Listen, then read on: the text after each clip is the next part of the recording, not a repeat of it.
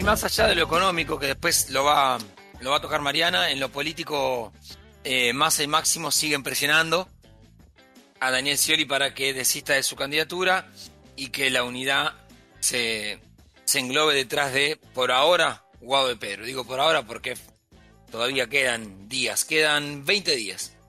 Las listas se cierran el 24, antes va a ser el cierre de alianzas electorales, que parece algo burocrático, pero no lo es tanto, sobre todo porque el masismo empezó a dejar correr eh, la presión, eh, fiel al estilo masa, de si nosotros, si no hay lista de unidad, no descarten que el Frente Renovador tome nuevos caminos. Que, insisto, que es muy poco probable que pase, pero es una presión, es un, es un mensaje más hacia, hacia el interior. Eh, en la ola de especulaciones de las candidaturas sigue siendo lo mismo, no cambió de lo del domingo pasado a esta, no cambió, eh, no hay no hay sorpresa, me parece, para el peronismo hoy. Sigue siendo el nombre de Guado de Pedro, sigue siendo Massa para senador, sigue siendo Kisilov en la provincia, pero quizá la novedad es que tanto Tolosa Paz como Scioli eh, dijeron que van a jugar sí o sí. Scioli como candidato a presidente y Tolosa Paz como candidata a gobernadora de la provincia de Buenos Aires. Una Tolosa Paz que ya había jugado una interna en La Plata, en La Plata, para intendenta y la había perdido. Bueno, así las cosas, no hay todavía un, un camino mucho más importante que ese. Sí que se vienen elecciones importantes la semana que viene, en Tucumán sobre todo, que los gobernadores del PJ decidieron adelantar lo que se llama la reunión del CFI, Consejo Federal de Inversiones. Es un lugar donde sobre todo los gobernadores peronistas suelen darle mensaje al ministro del Interior, gobierne quien gobierne, para el pedido de fondos, entre otras cosas. En este contexto electoral, la reunión va a servir para unificar un mensaje, me parece que para Cristina y para Scioli, de qué quieren hacer los gobernadores que hay muchos que están pensando eh, muy distinto entre ellos. Muy distinto. Eh, Mansur especula con ser quizás el vice de Guado, pero no deja de hablar con Scioli. Eh, Zamora habrá que ver si finalmente Abdala puede ser compañera de fórmula. Bueno, hay mucho por hablar ahí en esa reunión de gobernadores y obviamente todos a la espera después de lo que va a ser la decisión que tome Cristina Fernández de Kirchner que tampoco tiene mucho tiempo ya. Digamos, quedan 20 días, decía. Bueno, pero vos no podés terminar de definir la candidatura central el 24. El 24 se cierran las listas y ahí vos ya tenés que ir más o menos con una cuestión armada.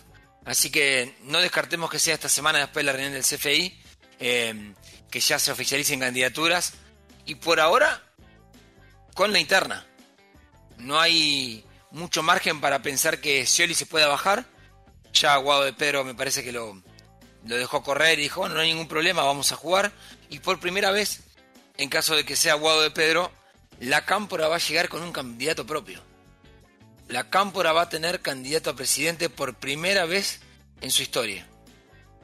Eh, ¿Por qué digo por primera vez en su historia si ellos estaban detrás de Cristina Fernández? Pero para que se entienda el concepto, es la organización que fundó Máximo Kirchner, que finalmente va a llegar con un candidato a presidente, si es que se sostiene Guado, aunque el gran problema que tiene es la, la falta de conocimiento. Para eso le quedan máximo 10 días para hacerse conocido. Veremos qué pasa. Del otro lado, bueno, mañana va a haber una reunión clave de Juntos por el Cambio, que es la Mesa Nacional.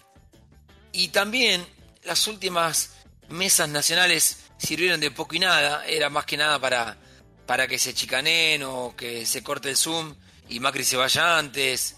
Eh, venía bastante pesado el tema. ¿Por qué es importante el de mañana? Porque ahí se va a discutir.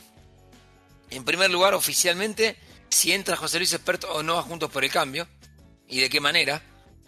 Porque nosotros te veníamos contando que hay un sector del PRO, sobre todo el de Patricia Bullrich, que no quiere que entre la Expert a presidente porque dicen es un candidato que pone la reta para sacarme votos a mí. Veremos cómo se define eso mañana. Expert está desesperado por decir que ella es parte de Juntos por el Cambio. Por otro lado, empezó a correr con mucha más fuerza una posible alianza de la reta con Schiaretti. y con esa pata peronista, esa tercera vía.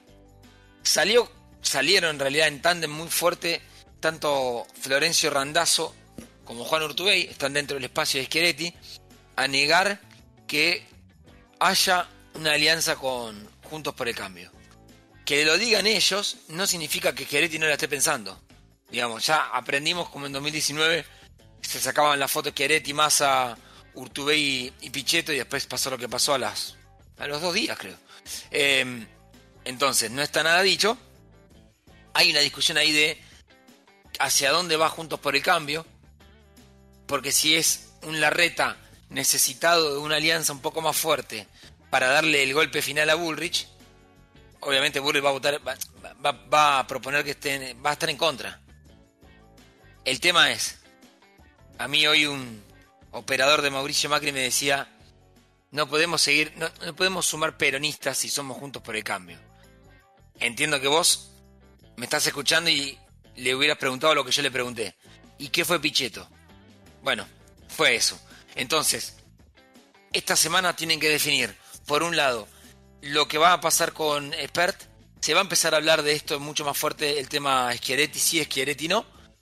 Y sobre todo la reta eh, mostrando números que lo ponen encima, arriba en la interna, eh, sobre Patricia Bullrich, sobre todo los números de Opinaya, eh, que daban cuenta de esto, y también de Sinopsis, y Bullrich con sus propios números obviamente de otras consultoras. Esto es así y va a seguir siendo así hasta por lo menos la veda del 14 de agosto, a no, a no asustarse.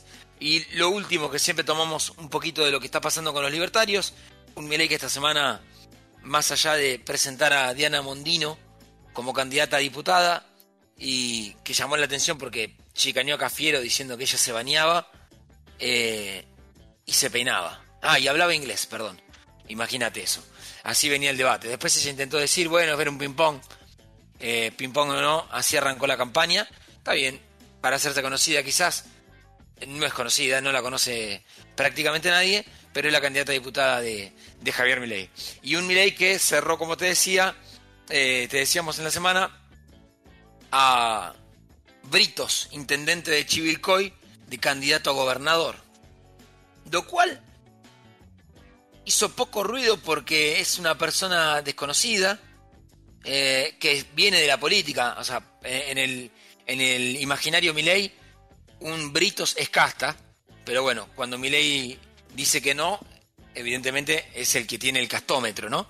Eh, Britos es un tipo que era entró a la política con De Narváez en 2011, después hizo una alianza con Massa, después fue intendente de Chivilco, el reelecto, y hoy como jefe comunal eh, todo indica que va a ser el candidato a gobernador. Digo todo indica porque yo no lo vi sellado al 100. Entonces, quizás ahí puede, podemos esperar que suceda algo. Bueno, así las cosas. Mañana entonces reunión de Mesa Nacional de Juntos por el Cambio. El miércoles atención a la reunión de los gobernadores. Y esta semana eh, debería haber definiciones. Ya no hay margen para, para mucho más. Pero demuestra esta falta de decisión la, lo mareado que está el sistema político. Sobre todo el peronismo, ¿eh? estoy hablando acá. Lo mareado que está el peronismo que no encuentra una estrategia electoral unificada para enfrentar quizás eh, el escenario electoral más difícil de su historia. Desde el regreso a la democracia estoy hablando. Eh, porque con Alfonsín fue una sorpresa, con Menem arrasaron y después vinieron los Kirchner. Hoy van siendo poder a una elección muy difícil con un Alberto Fernández en modo canciller, con Sergio Massa presionando para la unidad y con Daniel Scioli que dice esta vez juego sí o sí.